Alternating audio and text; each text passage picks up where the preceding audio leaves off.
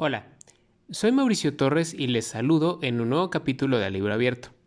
Hoy es domingo 5 de febrero de 2023 y hoy les traigo un capítulo sobre la Constitución. No, no es cierto. Claramente es una broma. Sabemos que hoy es el aniversario de la Constitución de 1917, un documento que sin duda ha dado pie a numerosos libros, pero hoy hablaremos de algo más entretenido. Hoy les hablaré un poco sobre un libro que acabo de leer de una autora a quien ya habíamos dedicado un episodio hace tiempo. El libro es Los peligros de fumar en la cama de la escritora y periodista argentina Mariana Enríquez. Pues bien, como les decía, ya nos referimos a esta autora en una ocasión.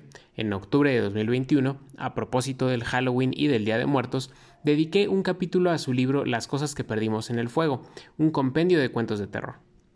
Este otro libro, Los peligros de fumar en la cama, también es una recopilación de cuentos de terror, una recopilación de 12 textos para ser exacto.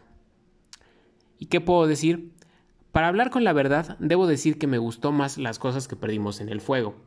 Sigo pensando que el cuento El patio del vecino no solamente es el relato de Mariana Enríquez que más me gusta, sino probablemente de lo mejor que he leído de este género.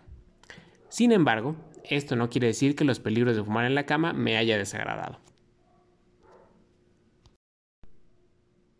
En estos cuentos, Mariana Enríquez nuevamente construye historias en las que se mezclan lo sobrenatural con elementos de lo que podríamos llamar un terror más cotidiano, como la soledad, la miseria o las tragedias familiares.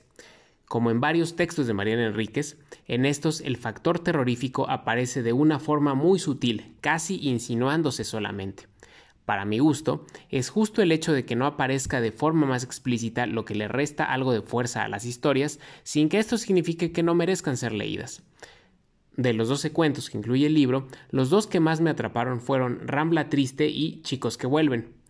Ambos giran en torno a personas desaparecidas, niños y jóvenes en particular, quienes, después de desaparecer, vuelven de lugares de los que no sabemos nada y que lo hacen con intenciones en general misteriosas, pero, por lo poco que se observa, muy poco amigables. Después de leer este segundo libro de Mariana Enríquez, confirmo que admiro su capacidad para producir atmósferas de tensión, de impotencia, que me parecen indispensables para lograr un cuento de terror sólido, un cuento en el que no hay un final feliz y en el cual, a lo mucho, los personajes pueden aspirar a vivir en la incertidumbre. Y bueno, dicho esto, ¿les recomiendo leer el libro? La respuesta es sí. Y así llegamos al final de este episodio. Como siempre, les agradezco mucho haberme escuchado y espero que la próxima semana nos volvamos a encontrar. Que tengan un gran domingo.